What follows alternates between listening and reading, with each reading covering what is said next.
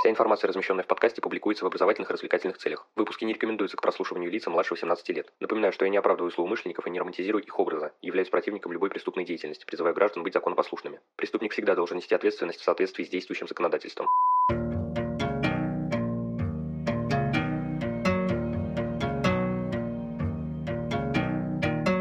Всем привет, вы на канале Крим One, и сегодня у нас дебют еще одной новой рубрики. Ее кодовое название «Криминалистические сказки», но это не связано с тем, что я буду вам рассказывать небылицы. В этом жанре вас ждут случаи из реальной жизни, которые происходили при расследовании преступлений и вызвали у меня любопытство, восторг, а порой даже шок. Некоторые из них и вовсе демонстрируют максимальные возможности криминалистики в той или иной ситуации, сюжеты, граничащий с выдумкой. И сегодня мы рассматриваем сказки от судебного медика Ричарда Шеперда. В общем, без лишних слов, поехали. Начну с небольшого вступления, не совсем даже истории, просто занимательного факта. Как я упоминал, Шеперд является ярым фанатиком своего дела. Он частенько проводил эксперименты с ножами и изучал удары ими по телу под разными углами. Как итог, по ряду дел после осмотра трупа он мог нарисовать нож, которыми были нанесены удары. Ну ни хрена себе. На первый взгляд звучит может и простенько, но по сути это является ценнейшей информацией, которую может дать судебный медик процессу.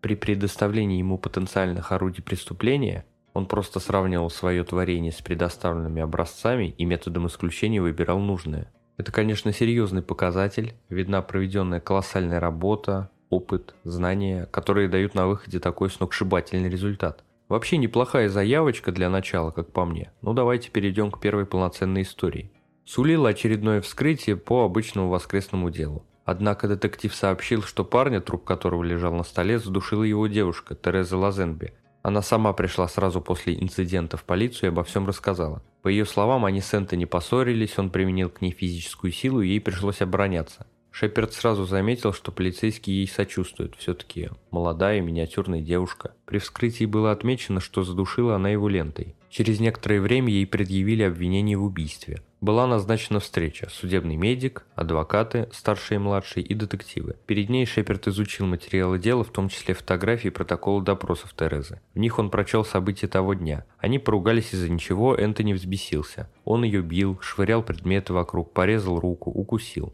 какой-то момент они уже находились на кровати, Тереза хотела прекратить его действие и взяла ленту с тумбочки. Находилась она снизу, обвела ленту вокруг шеи, скрестила и удушила. На допросе она сообщала, что нападения от него были и раньше, но она его любила, убивать не хотела. Адвокаты на встрече уже, вероятно, хотели предложить сделку, признание в неумышленном убийстве с ограниченной ответственностью, однако сначала хотели услышать мнение Шеперда, ему дали слово. В этот момент он как раз досматривал фотографии девушки, когда она пришла в полицию. Эти он раньше не видел. И тут буквально ошарашил присутствующих своей версией. Он утверждал, что это не была самооборона, травма она себе нанесла сама. Обосновывал он это тем, что у Энтони были короткие ногти, он не мог ее поцарапать. Порезы, укус, синяки были оставлены только на доступных и распространенных для нанесения себе травм местах и не представляли серьезной опасности для здоровья и жизни. При всем при этом на теле Терезы отсутствовали следы сопротивления. К тому же при допросе Тереза подробно описала выражение лица в момент удушения, то есть она не была сзади, как говорил ранее.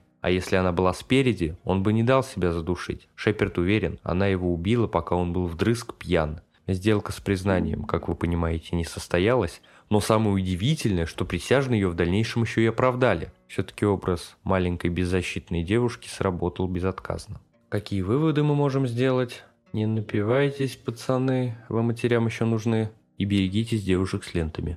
Переходим к следующей небольшой истории. На одном из вызовов в доме было обнаружено обнаженное тело старушки под столом в груди вещей. Из разбросанных предметов обстановка походила на место преступления. Складывалось впечатление, что искали ценности.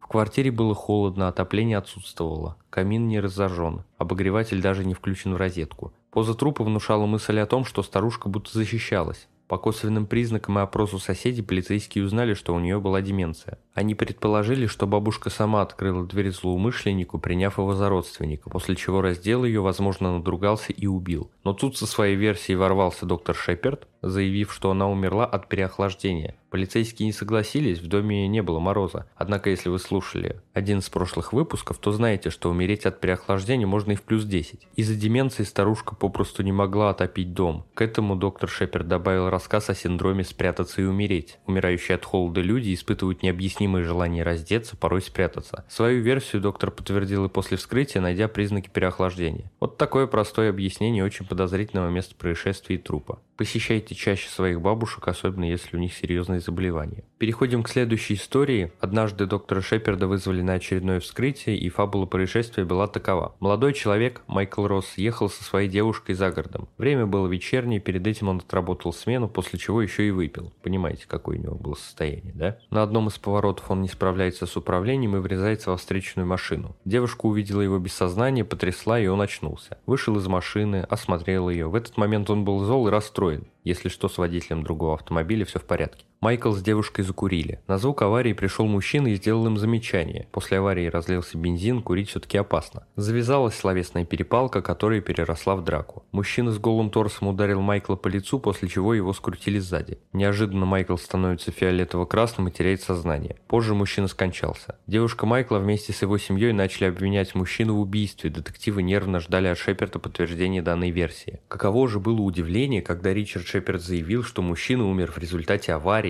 Ну как? Вот так вот. Несколько человек подтвердило, что Майкл после ДТП вышел из машины, успел покурить, поговорить и подраться. Но доктор Шеперд все разъяснил. Дело в том, что резкая остановка автомобиля привела к хлыстовой травме позвоночника, вследствие чего произошел разрыв одной или нескольких артерий, идущих вдоль него. Кровь из них попала в черепную коробку. Образовалось субахноидальное кровоизлияние, которое его и убило. При этом Шеперд был убежден, что драка никоим образом не повлияла на отсроченную смерть Майкла в результате ДТП. Вы просто представьте, в данном случае удивляет не только красота судебной медицины, наверняка зачастую при вскрытиях возможно установить точную причину смерти, порой и необычную, по мельчайшим признакам, но и факт того, что одно экспертное исследование спасает человека от уголовной статьи. Ведь все, даже сам мужчина, ударивший Майкла, а он оказался полицейским не при исполнении на тот момент, вот почему переживали детективы, верил в то, что убил человека человека, но объективные научные факты все расставили по местам. Шедеврально.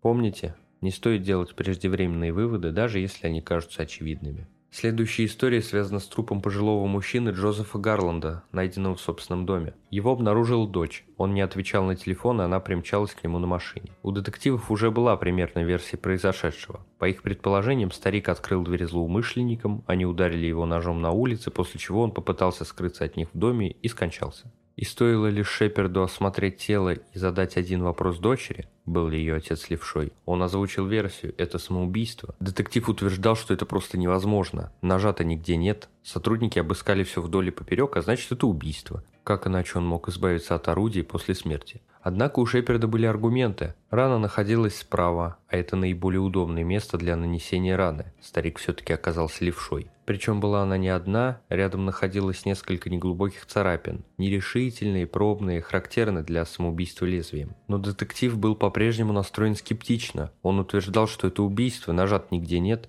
И тут к Шеперду приходит гениальная догадка – попросить дочь отогнать машину – после чего все с удивлением обнаружили под передним колесом окровавленный нож. Да, Шеперд хорош, конечно, но все-таки ему немного повезло. Если бы он не нашел окровавленный нож под колесом машины, мне кажется, что полицейские сравняли бы его с землей за самоуверенность. С другой стороны, как говорится, везет тем, кто везет. Ну и в качестве бонуса не могу не рассказать короткий, но крайне занимательный случай из практики Шеперда. На столе лежал труп мужчины. По предположению семьи, его убили, когда он в выпившем состоянии шел домой. Однако это был один из случаев смерти в результате мочеиспускания. Дело в том, что пьяные люди часто останавливаются облегчиться в реку или озеро, а из-за того, что их пошатывает, может произойти несчастный случай – падение в водоем. Тогда у пьяного человека в холодной воде мало шансов. На теле было несколько синяков и царапин, которые могли быть получены уже в воде.